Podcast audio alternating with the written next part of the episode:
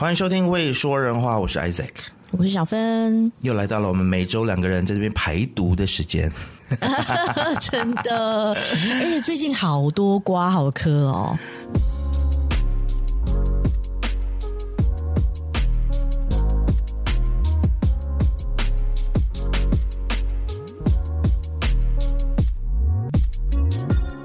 知道那个老高的抄袭影片的那个新闻啊？是啊，哇，真的非常非常的精彩。所以呢，今天想跟你来好好的讨论一下。然后我知道你有很多很多的想法，对不对？对啊，我这个礼拜超多抱怨的啊。如果大家 就是不想听人家抱怨的话，现在就可以离开。好，现在就可以走，没有啦，开玩笑。回来，回来，回来。像是嫌听众太多，是不是？一直在赶课。对啊，就说到这个有高。人人气五百八十五万订阅数，华人 YouTube 界的天花板的老高和小莫呢，最近呢就被另外一个呃 YouTuber 蓝泉妈妈踢爆说，他的影片是抄袭日本 YouTube 的这个影片，而且呢，连资料啊、数据、标点、符号、排版，连小莫的互动模式都是抄的，所以呢，就这样子来狠批他抄袭。然后老高一开始呢，其实是否认的，对不对？对，他说我从来都没有说啊、呃，我的资料都是来自我的原创，然后我也是从上网找资料，然后整理翻译，用自己的话来说给大家听哦，很会有没有？嗯，所以呢，其实揭露这个老高抄袭事件的呢，不是南拳妈妈哦，是蓝泉妈妈，妈妈。你知道为什么叫蓝泉妈妈吗？为什么？因为是他们两个人的名字的其中一个字拿出来就变蓝泉。那关妈妈什么事？呃，可能就是要印那个之前的那个台湾的团体南拳妈妈，这样大家比较印象，比较有印象，印象深刻。哦，原来如此。好，嗯，我是觉得这个老高他第一次的这个声明呢，就已经不太聪明了啦。应该学一下人家 BBK 啊，就完全不会在自己的这个 这个平台上面做出任何声明，对不对？他在下面留言不是吗？但他不是在自己的平台上面留言做声明啊，老高就应该要像 BBK 这样，为什么要在自己的平台上做声明？你可以去站别人，去别人的平台上面站，别人的账号下面站就好啦。对齁，带一带流量，是不是？我们马来西亚的网红还是比较啊，有两把刷子。哎，我这样会不会又被人家说我在泼脏水？什么东西？人家要告你哦。没有，他从来没有说要，他从来没有说要告我，而且要告的话也先。告建宏吧，哎，他们两个的 beef 比较比较严重，啊、对。对对对对对。好啦，我是觉得这个声明有点像是我抄袭了隔壁家老王儿子的功课，嗯，然后老师在问责的时候，我跟老师说，我从来就没有说我不是抄袭啊。对对对对对，而且我也是参考，然后用我自己的话写出来的，而且语言不一样。他写的功课是英文的，因为隔壁家老王的儿子他是念 International School，那我是中文的啊，而且我还借助 ChatGPT 帮我翻译呢。老师，你说觉得我是不是很有才华？是不是这个意思？是不是这个意思？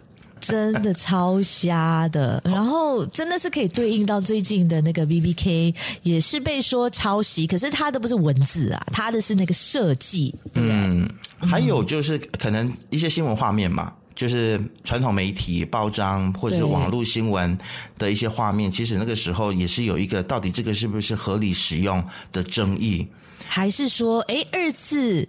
什么二次再创作？二创二创二次二次创作，这个东西到底是合法还是它的线到底在哪里？对啊，我还大创嘞，Daiso。我也是大创大创躺枪。我不晓得，我就想到这个梗，我就很想讲。大串蓝色。哎，其实老高，你昨天好像我听你说，他的这个频道的订阅数有下降，是吗？很像，我还没有去看，很像是没有下降多少。那他为什么要撤掉那个那一篇的回应？我觉得，当然，第一一定是公关危机嘛。然后他的声誉应该是会有受影响，maybe maybe 他的这个影片的这个观看数量有下降，肯定是有动到了他什么的牛肉，有动到了他什么样子的利益，所以他才愿意撤嘛。要不然他就可以否认到底啊。他为什么要撤？对对对对，嗯、为什么呢？你就是直接说没有啊，我就是坚持我的立场。但是第二篇声明到底是写了什么？还记得吗？我很像也没有去看。嗯，那做不记得也不重要了，没关系，反正他都是他都撤了，不可考，不可考。我是认为，其实老高订阅数这么高的一个频道，赚这么多钱，嗯、为什么他没有携手呢？为什么没有团队呢？好奇怪哦。可能有，但是他没讲。他的意思很像是说，很像都是他自己在创作嘛。我我不晓得啦，但是这个也是不可考的部分。另外一个就是，除了疑似没有写作团队之外呢，他也没有聘请公关团队来面对这次的争议。那是真的，那是真的。所以他他他赚的钱全部花到哪里去了？就 买房子啊，投资啊。哎，我你知道他们是收入是算亿的吗？我不知道他赚多少钱。最近有一篇，其实有另外一位 YouTuber 啦，叫欧文蔗糖男，他就揭露了两人的身后的背景哦，而且呢，他还爆出说小莫的财力其实更胜老高，然后呢，还说为什么他们要移居新加坡，其实主要是为了逃税，因为在日本，因为他们赚太多，但日本呢，你所得税你知道要缴多少吗？百分之四十五，哎，就几乎一半了。但是呢，如果在新加坡的话呢，你只需要缴。百分之二十二，所以呢，就很多那种就收入很高的专业人士呢，都宁愿移居到新加坡。这个当然，我觉得有可能是臆测，但也有可能是真的啦。如果是你我的话，可能也会想要搬到一个可能税收没有那么高的地方，比较低的。诶对，如果我们赚的多的话啦，但？You know? 嗯，日本跟新加坡啊，我想我不会因为税收的关系，然后就搬到新加坡去，然后离开日本哎。我为什么？生活品质差太多了吧？啊？对啊，你有钱在新加坡，你是过得非常的好的诶。嗯，我觉得还是不一样。I still prefer 日本。嗯，因因为日本东西又好吃，环境又干净，人又有礼貌，又有文化，又有素质。好啦，这可能也不是中国人他们会在意的了。很酸，很酸。说到中国人啊，就有人这次出来就酸说，嗯，不奇怪啊，中国人抄袭。哦这个有点 stereotyping，真的 stereotype 呀，好深的偏见哦，是不能这样讲啦。也有很多很好的、很优质的中国 YouTuber 啊，Exactly，对吧？嗯，像你不是很喜欢的那一个老王，是是老王吗？你说王菊吗？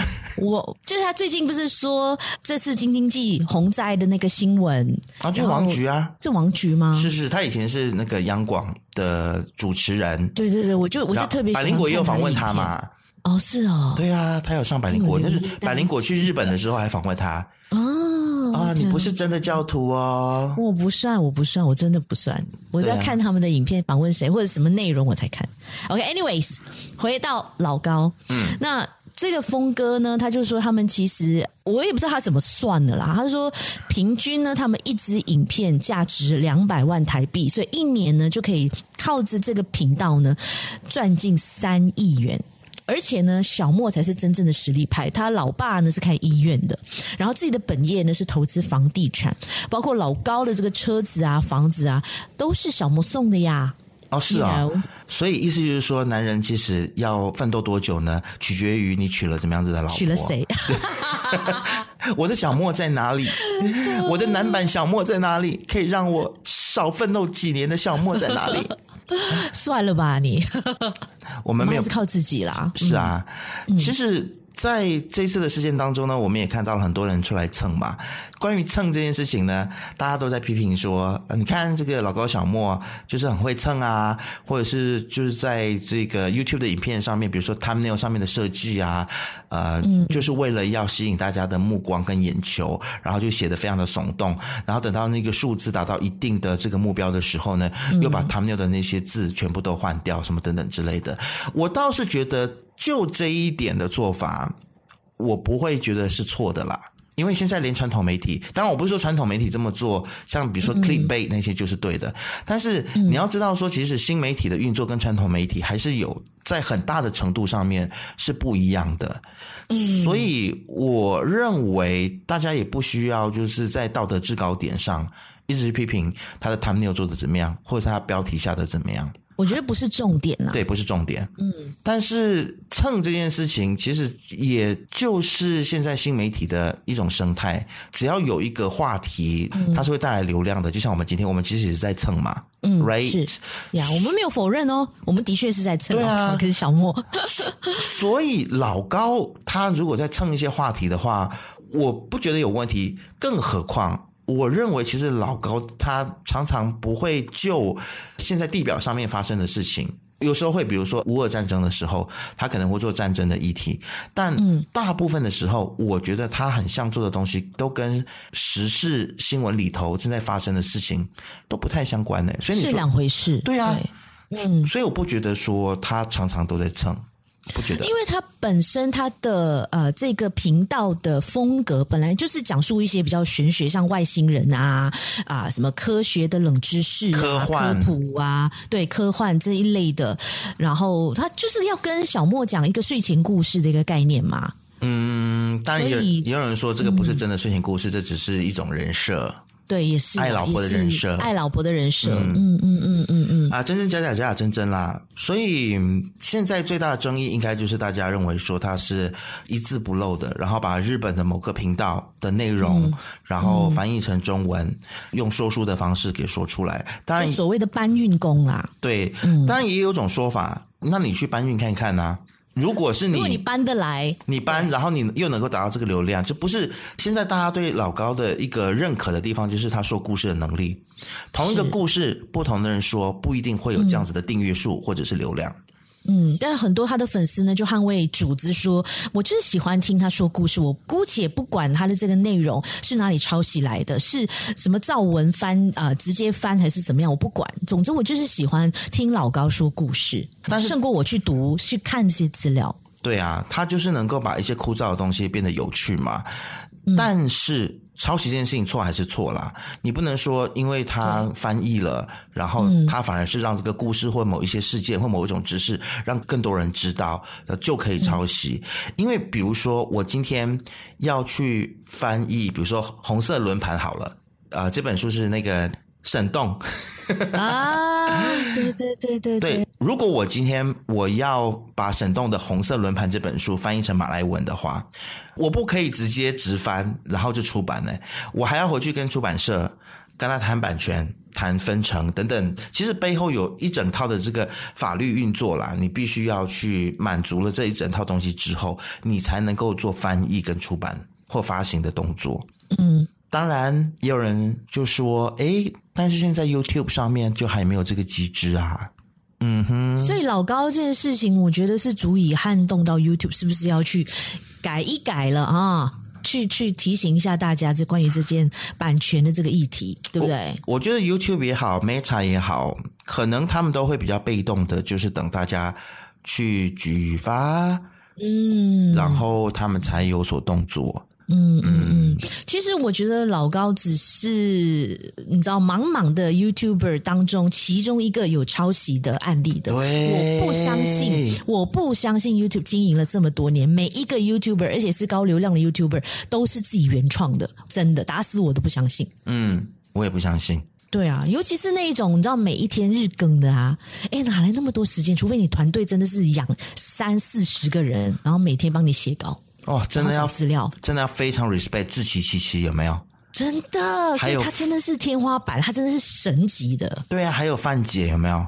嗯，范姐之前跟我说，他们 Today 看世界哦，一篇稿就一个人一个礼拜只写一篇，嗯、对，所以他们就有足够的时间，嗯，去让一个人做一个礼拜的 research on 一篇，嗯、就是一天的新闻。对啊，像我们现在做那个时事议题嘛，在 BFM，嗯，我们也是需要花三到，有时候我花到四到五天，有时候三到四天，嗯，因为你要看遍各大不同的媒体，英文的也好啊，然后中文的也好，然后中文还要分马来西亚、台湾、中国、香港，你知道不同地区的怎么样的说法？对啊。要很耗时间呢，因为自由时事是我在后面主导的嘛，然后所以我就那个学范姐的这一招，嗯、所以我现在就是请了很多的 part time 的写手这样子，然后来帮我们一人一天写一篇，嗯、而且绝对不超过一个星期不可以超过一篇这样子，所以请大家能够做到那种比较精致。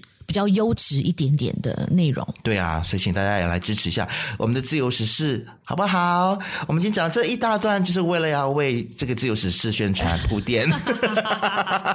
业配业配，会没有啦，还是要回过头来看这件事情，有很多很有趣的地方，包括了现在是不是已经来到了一个阶段或一个时代，只要你有粉丝，只要你的粉丝簇拥你，只要你的粉丝说你没有做错，那你就没有错，你就没有错，你就可以继续生存。嗯，当然我们也不会，也不见得说啊，这些抄袭他犯了这些错就判他死刑，就不让他继续生存，也不是这样。但我的意思就是说，有错就要认嘛。对，认错，告诉大家你会如何改进。对，你怎么去改进？尤其是我很想知道，说这个不是说他搬运这个日本的 YouTuber 嘛？我很想听听这个日本的 YouTuber 他怎么说。嗯，他同不同意老高这么高流量的人，就是呃搬运他的内容，然后没有 credit 他，或者现在呢，他可能他的 YouTuber 也在涨啦，他的人数也在涨，我们不知道，We never know, right？搞不好这个日本 YouTuber 也不知道发生什么事情，你们中文圈到底怎么样，他根本不晓得。我觉得多少可能他已经被扫到了，可是问题就是我现在很好奇他怎么说。搞不好他也是去抄别人的，有没有？欸、所以老高一直在讲说他不是圆。搞不好这个日本的 YouTuber 也是抄一个什么德国还是法国哪里的哇，或者非洲的 YouTuber。嗯，可是以日本人他们的那种工作的态度来讲，我觉得 应该不大，因为你知道日本人就是很很很在意别人的想法嘛，哦，就做事情比较小心、谨为慎行的那一种，所以我不觉得他们会去抄袭其他的国家的，然后搬运成当成是自己 original 的原创。你你那讲嘛是有道理啦，哈。对呀，但。回到这一点，就是说，只要你的你的粉丝认同你，你做的事情就没有错吗？我觉得这个界限是有一点模糊。我觉得道德对错、是非对错，应该还是应该要有一个啊，完蛋了，我也不能说是。对，要有一把尺，不能说要有一条。嗯、我本来想讲说要有一条清楚的界限啊，但像我这样常常很难呢。对，像我这样常常走在灰色地带的人，我对、啊、我哪有什么立场跟人家讲说我有什么清楚界限？对了，但是还是要有一把尺。嗯、你说对了，而且那一把尺不应该是我的观众、我的粉丝支持我来定义的。对，那把尺不应该长成这个样子。所以呢，是现在就是。有本地的这个前新闻工作者，他大概是这个态度。哪一位？姓陈那位吗？对啊，晕船姐，哎、oh. 欸，她是妹了，她是妹，晕船妹，就不要再跟那个网友再开战了。我觉得你不要吵哦，不要再讲了，晕船真的不要再讲了。我觉得你你的立论点是有一点点矛盾，自相矛盾以及有一点奇怪的。I know where you're coming from, but You should stop. My only advice 就是 You should stop. 因为我觉得有的时候个人的 ego 啊，真的没有那么重要啦。OK, I'm I'm telling myself that as well. 嗯，然后我觉得都应该要以此为戒啦。对，提醒我们大家，对，真的要比较谦虚一点。为什么我会想跟运传说不要再继续？讨论下去了，特别因为如果你也为人父母的话，那有一天如果你的孩子的作品辛辛苦苦的一个成品，然后被别的 YouTuber 这样子拿去抄，对，然后还盈利还赚钱的话，还得奖有没有？之类的，对，然后他还就是得意洋洋的说，呃，没有啊，因为我反正我的粉丝也不觉得我有做错啊。嗯，我其实我也是二创啊，我是合理挪用啊。我觉得不要讲你的孩子啊，是两回事好吗？对，就是包括如果是你自己的话，然后其实还有运传，他要讲一点，就是以前他在 Astro 的时候，他们也会二创，所以他就觉得说这个传统媒体都这么做有什么错吗？不是所有传统媒体做的事情都是对的对、啊、，OK？Exactly，这个就是我想讲，不代表哦，新洲的 Star 去抄别人的，然后他们呃因此获利，然后这样子他们可以再做，那为什么我们不可以？而且那别人别人吃大便你也去吃啊？哦，这个话讲的有点重，我不敢接。没有，我的意思就是讲说，不代表别人做的错事，然后传统媒体上在那个平台上，显然大家都支持，大家都同意，大家都会去服用，那就代表这个事情是可以做的。对啦，而且你怎么知道说你公司没有在背后做一些，比如说跟呃 Reuters 啊、AP 啊这些新闻社，或者是跟 Malaysia Gini 可能有一些的 deals 或者是合约，然后可能又买了这些新闻画面，可能买了版权。对啊、嗯、，maybe 啦，maybe 有，but I highly doubt it 啦。But anyway，就是其实我们对于很多传统媒体背后的运作，即便你是在里面的 practitioner，你是在里面工作的人，你也不一定完全知道整个 big picture 或者背后怎么运作。嗯、所以拿这个出来举例。或许就很容易被打脸，所以我还是要说，晕船不要再说喽。对呀，他可能也他可能也没有再说了，可能再烧一两天就没没事了。可能我们这个节目上架的时候，大家早就忘记这件事情了，你知道吗？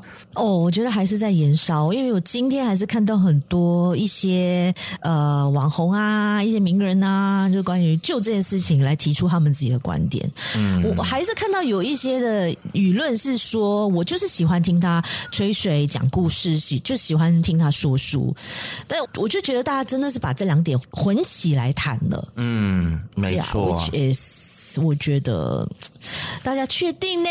你要确定呢？然后运传，你是公众人物，你本身也是媒体人。然后他现在竟然在他的留言区那边说：“哦，这样反应很激烈的留言是要我公开道歉吗？哎，oh、是怎样啊？什么什么态度啊？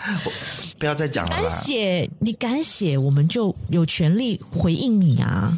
而且，这如果是关系到公共利益的话，确实还是要小心谨慎一些啦。当然，这句话我也是在跟我自己讲，因为我最近也在 说人话脸书上面阴阳怪气的写很多东西。”好好笑，但我又特别喜欢看，是吗？对，哎，而且流传度很高，哎，还好啦，跟晕船的比起来，然后 甩法呀，还好啦，烦呢。哎，你最近写的那个，我就真的在大笑。西蒙现在担心华人不愿意出来投票，是真的吗？他们有在担心哦，担心到爆好吗？担心到一个爆炸，然后何苦呢？现在就是出动所有的这个政治人物啊，不管大咖小咖、政治学者啊、嗯、媒体人啊，现在一直在那边催票啊，然后就想说啊，呃，什么是对手在玩弄失望论啊，哔哩吧啦什么鬼的？哎，come on，大家现在会失望，难道不是因为你没收手表吗？不是因为你就是停办音乐会吗？自己到底做了什么事情，自己不知道吗？自作孽不可活，自作孽不可活，真的。对，但是这个哎，这个选举的事情呢，我们就先暂时讲到这边。我们会开另外一集节目跟大家来做说明。Yeah，这个也没有很老高的口吻。对，我们今天晚上还会找那个我们的新成员郑峰，对，嗯、然后加入我们来谈谈这一次的，也就是下个礼拜哦，没有啦，就就这个周末了啦，这个星期六了，周末，对，八月十二号六周选举哈，我们今晚再来谈。现在我想要谈的就是在筹备这个六周选举的特备节目的过程当中。我对于年轻一代的媒体小朋友们的感想，嗯，先来讲讲啦。其实 generally generally 长期以来，我发现说，其实我们的马来西亚的中文媒体圈的年轻朋友们，诶，跟网络圈一样，跟创作圈一样，那么样的卷儿，内卷儿是吧？非常内卷儿，然后这个内卷就。就会延伸出一些比较有趣的现象了，所以想跟大家在这边就是分享一下。嗯，我当然不想要像一个老头子这样子啊，或者是前辈在这边抱怨还是什么。我我想抱怨新生代的工作态度。对，当然我是用这个态度来抱怨了，但是又不想让大家听的 听起来这么像抱怨。我够诚实了吧？就是我发现说，大家可能心中有一些的恐惧，或者是很担心说自己不被认可，所以就开始自我膨胀。然后可能刚刚出社会没有多久，可能在学校念了一点书，沾了一点墨水，或者是刚出来，然后因为某些事件，然后呢，让他可能或许被看见，还是怎么样的啊？嗯嗯嗯。但是你就会发现说，现在的小朋友，他们就很快的让别人觉得说他什么都懂，嗯，他像一个 guru 一样，嗯，然后大家会。除了表现出自己很像什么都会，然后有点自大之外呢，还会去批评别人什么都不懂。哦，就是很很在很高的一个位置去看别人的哦，这个东西你也不懂吗？你不知道吗？嗯，这样子，对，嗯，要么就是站在道德制高点。阴阳怪气的去批评别人，要么就是呢，说他自己身上有某种的特殊的技能，比如说，比如说，呃，他可能有学过一些投资理财，然后他就现在变成很像大师级的人物，来教大家说你应该怎么样子买股票，或者是说他曾经在国外有参与过一些的影片的制作或自媒体的经营，有去上课。上课，或者是他可能真的有参与过，然后懂一些皮毛，然后他回来马来西亚呢，就告诉大家说：“我可以帮助你们成为百万 YouTuber，然后开课，呃，或者是真的在企业里面对人家指指点点。”然后我就觉得说：“Hello，我们这些老鸟啊，一看就知道你的不足的地方在哪里。嗯，你们要不要谦虚一点呢、啊？我我常常会有这个感觉，你知道吗？就是对对对，我也是，我也是。”我因为我之前我们在 City Plus 的时候，其实经经常有访问到一些呃很年轻那种二十多岁就出来开课的一些什么呃股市的 guru 啊，教你投资的 guru 啊，很年轻哦，然后很多都是跟一个老师学习了之后去上，花了几万块上课了之后就出来教课了。然后就上电台，上上各大的这个媒体这样子，嗯嗯，然后就聊两三句，你就会觉得那个套路，你知道，就是像老高一样，就是搬运工哦，嗯，然后那个他的语气呀、啊，他的整个态度啊，就好像你讲的，或者是逻辑错误百出啊，something like that，或者是把自己就摆成一个很高的一个 guru 的姿态，来可能来捍卫自己的一些知识方面的不足，嗯。要不然的话，可能就是在政治圈啊，可能有打过滚啊，或者是曾经有参与过一点点，比如说在台湾啊，参与过政党的一些东西啊。郑峰，我不是在讲你哦，我你知道我在，就 是对号入座。对，所以就是会觉得说，特别是政党或者政治这个部分，因为它的门槛比较低嘛，所以你就会发现说，这些小朋友哇，拽的五四三呢，你知道吗？就是七八万呢，我就是觉得说。到底现在是怎么样？然后我会想要劝大家谦虚一点，真的不会死。就是因为其实社会上面比你厉害的人多了去，对，一山还有一山高。但是只是我们有时候不想要戳破你们，所以不要在那里。骄傲，或者是在那边跟我啊，我不知道怎么讲了。反正有的时候我真的是很想一拳挥过去，你知道吗？谦虚一点，真的不会死大家。而且真正有料的人，其实都是谦虚的，而且有很多人都是深藏不露的。真的，嗯，但是我也在想说，为什么大家会这么卷？为什么大家会很急忙的在马来西亚的社会当中，一直要表现自己？我觉得是整个环境吧。嗯，也不能完全怪他们，是不是？可能是环境，嗯，逼的他们必须要尽快的崭露头角，要不然很快的就会被冲刷掉。你知道吗？这种不安全感，会觉得说啊，很快我就会被下一个干掉。所以我一定要尽快的呃展露我自己的锋芒，告诉大家我是多么的有才华，我是多么的聪明，我是多么的厉害，嗯，能够做很多很多的事情。但实际上，可能他真的你让给他一个任务了，让他去做了，又虎头蛇尾，嗯，然后他又不觉得自己错，他根本就不觉得自己错，他会觉得说，我觉得这样比较好啊，然后就很有自信的，你知道吗？而且我觉得现在年轻一代就是他们会一直诉求。公平正义这件事情，但有时候他们诉求的公平正义是对他们公平，对他们正义，然后对别人全部不公平、不够正义，你知道吗？就是别人作死，然后他做一点点。然后他还觉得说，哦，反正我就是要准时下班，反正呢，我的薪水就是卖给你公司，我的时间就是一天卖给你公司八个小时，嗯、我是绝对不会多做的。时间到了我就回家。嗯，I don't know about 就没我的事了。I don't know about the other industry，但是在媒体行业我觉得很难啦。你如果你今天要进来媒体行业工作的话，你就应该要有心理准备，知道说这是一个责任制的工作。Yeah, it never is nine to five. Come on, guys. 小朋友们，你们要进来媒体，就不要以为说我们九点打卡，然后五点就可以打卡回家，不是这样子的。媒体，当然，我觉得媒体公司、企业也不可以去压榨这些小朋友，你不能完全就是你知道吗？没有底线的、没有上限的，然后要求他们做到死。我觉得应该要合理的分配工作，是，但是因为就是责任制啊，你东西就是要把它做完。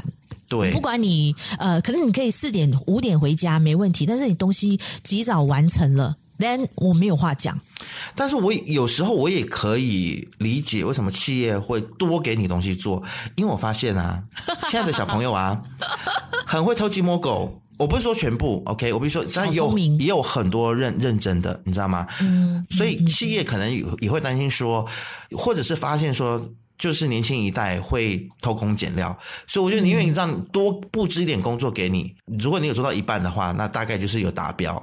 嗯，然后我觉得这是一个恶性循环，就变成说企业也不跟小朋友去沟通，嗯嗯嗯，所以就我觉得应该要沟通了，不然的话就是你又给他太多，他又觉得你是在压榨他，然后他又做的心不甘情不愿，两方面又不对谈，然后最后就一拍两瞪眼，对啊，对对对对。我不晓得哎、欸，我觉得现在跟年轻一代，我们在带员工的时候，真的是很多要学习的。比如说，怎么样跟他们沟通，然后怎么样、嗯、怎么样告诉他们他们问题出在哪里。因为你知道，现在小朋友你很多那种玻璃心的，你不要这样讲哦，Sorry, 你不要这样讲哦，你这样讲的话，他们就真的心就碎了。哎。是因为我之前我带过这些小朋友，所以我我我非常知道，因为我常常就是被。你知道被边缘化的那一个主管，就他们去吃饭啊，约去去唱 K 都不会叫你，嗯，然后你都事后在他们的 Facebook 上面看到，哦哦，竟然什么什么，然后没有叫我，嗯、但是平常在工作上就觉得啊，叫你解上解解下的，然后就把你好像你知道吗？但是很多事情其实，在后面有很多小动作，或者是在那边开小会。对啊，他们都有自己的一个群组啊，就他们几个人。Exactly，其实我们都知道，就是觉得心里难过，但是又不很想要努力，就是把这个距离。拉近，但是又不晓得怎么去去拉近跟他们的这个距离。算了啦，我已经放弃跟他们拉近距离了，因为我觉得那个界限很难很难去掌握。当你跟他们太近的时候呢，他就爬到你头上来；但如果你跟他疏离的话，他可能又会觉得说，嗯，怎么我反正我是我是选择就是稍微疏离一点嘛。你知道这样子可能叫做事情比较叫得动，而且比较有效率。对。是，是，所以就我我觉得放弃吧。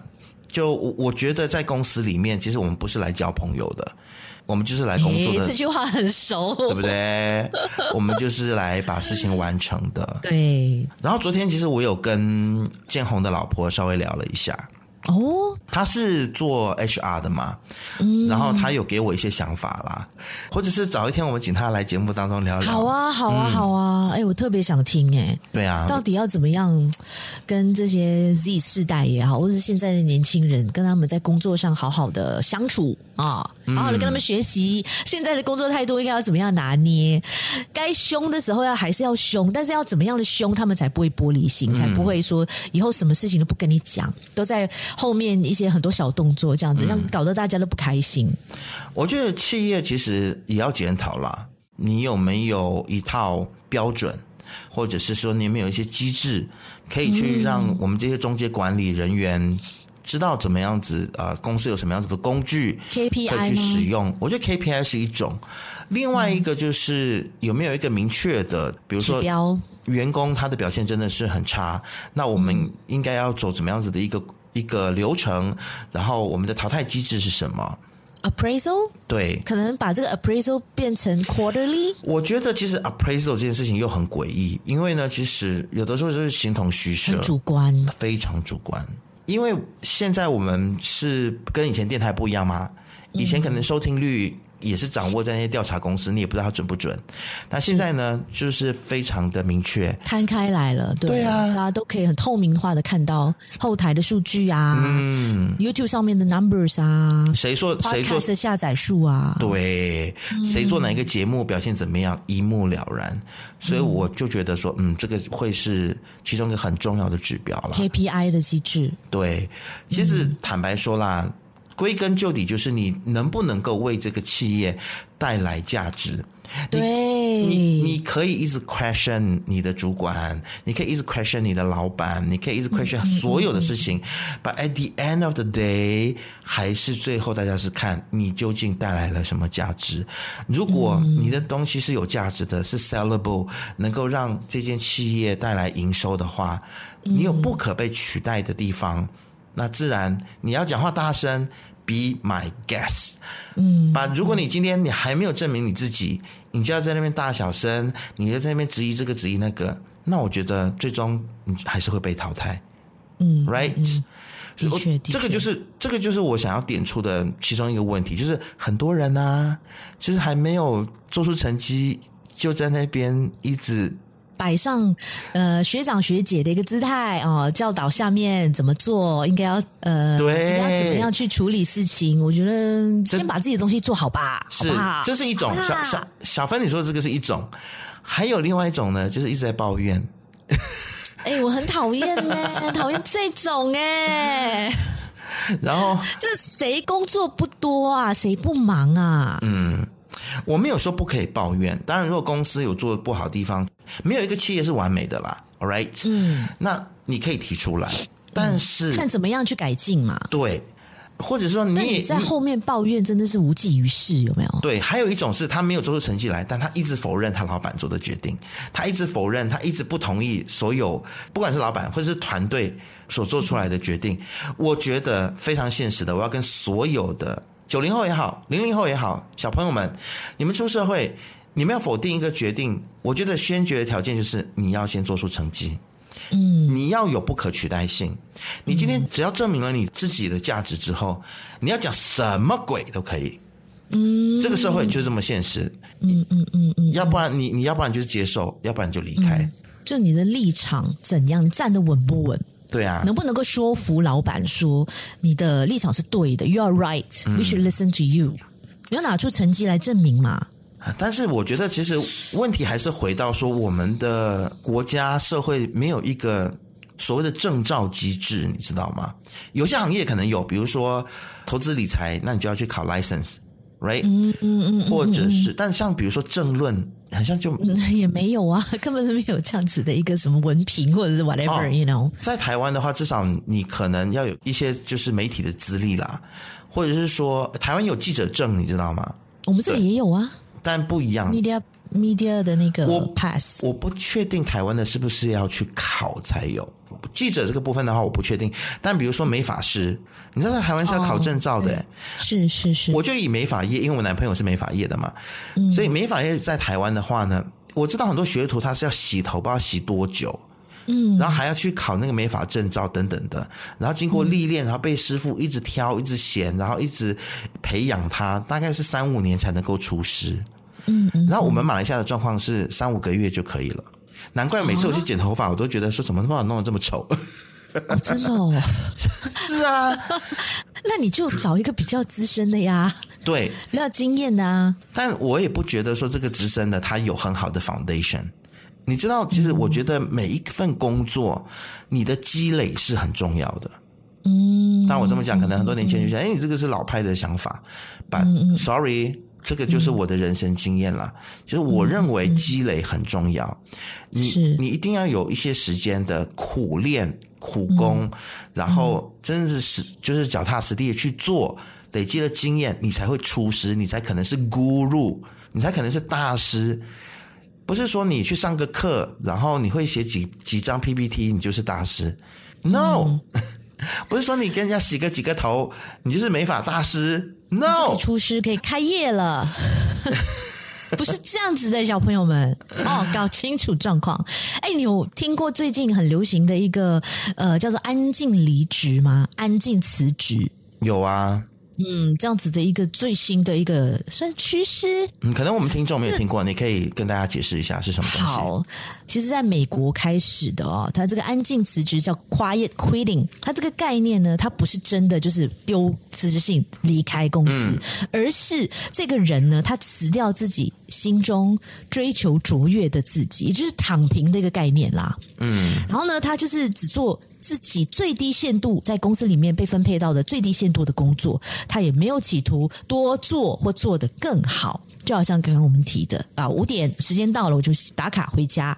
我不管东西有没有做完或做得好不好，反正我东西我就完成了，我就回家。时间到了，我就回家，就是那种不够投入的那个感觉。嗯嗯。然后他工作呢，只是做完，而不是做好。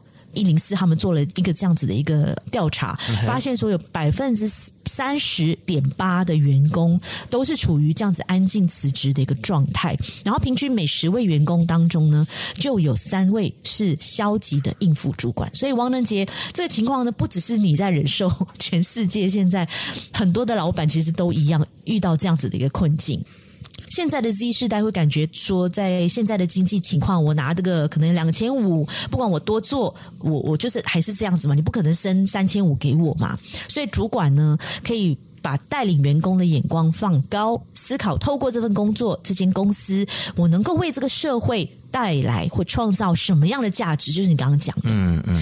然后公司的愿景呢，对这个 Z 世代来说也非常的重要哦。企业要能够把自己和社会世界连接，让你的公司的使命和员工的价值是相符的，那员工就会愿意投入。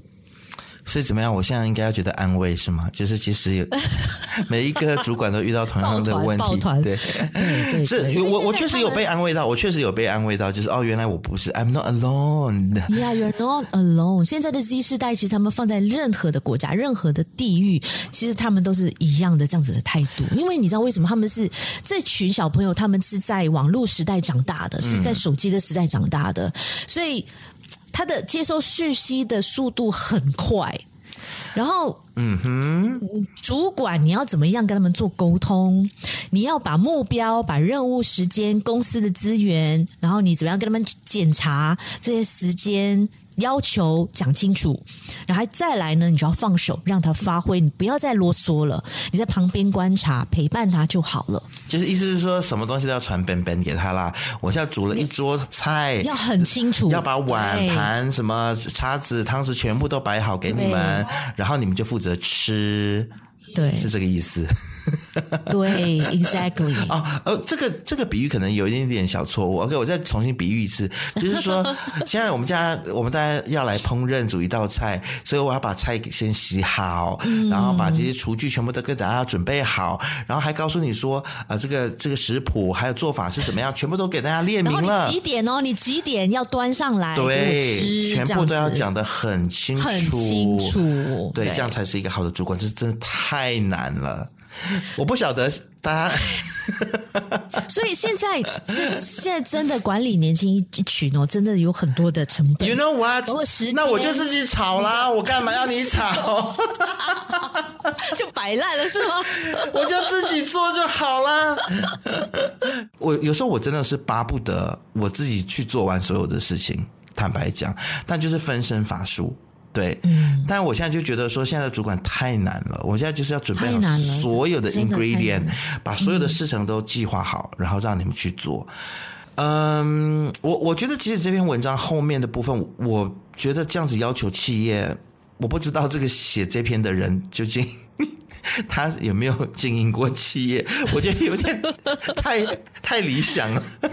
其实我们可以找一下一零四的这个呃行销长哦，这位作者，对对，这位作者 来跟我们分享，到底要怎么样跟 Z 世代来一起来工作？哎，你去联络看看啦，你去联络看看他愿不愿意来讲。就是我想要跟他进行辩论。而且你知道找他来有个好处是什么吗？因为你刚刚念了他的文章嘛，如果不找他来的话，他等下又讲我们抄袭。搬运搬运，I'm sorry。这样我很厉害吧？我还可以跳回第一个话题，会很会。哎，好啦，其实这个东西，其实我认为我自己也还在学习啦。那 maybe 可能现实我要面对的现实就是，我真的要去传 bang bang，就是把所有东西准备好给小朋友。我不晓得大家觉得是不是这样？欢迎大家给我们留言啊，对呀，来告诉我更好的、更好的可以帮助我们的这些方法，也都可以在下面留言告诉我们。嗯嗯，可以找谁呀？或者是你愿意上节目也来分享呢？Yeah，why not？Yep。OK，嗯，好，好，谢谢大家啦。那我们就先今天先聊到这边。晚上我们还要再录。先结束了，晚上我们还要再继续来聊哦选举的事情了，这个比较 serious 的问题，到时候会有阵风的加入哦。哎，其实我觉得不会太 serious 啦。我们今晚应该也是嬉笑怒骂，对啊，太好玩了这次选举，对对对对对对对对对。好吧，那就大家记得到这个各大平台来追踪我们、订阅我们、开启小铃铛，还有 Patreon。好，给我们请我们喝咖啡，please。口很渴，好吗？对，也谢谢我们的干爹干妈们哦。哦，谢谢以亮，最近又请我们喝咖啡了。Thank you，以亮，Love you。你们的爱我们都收到喽。Bye，拜。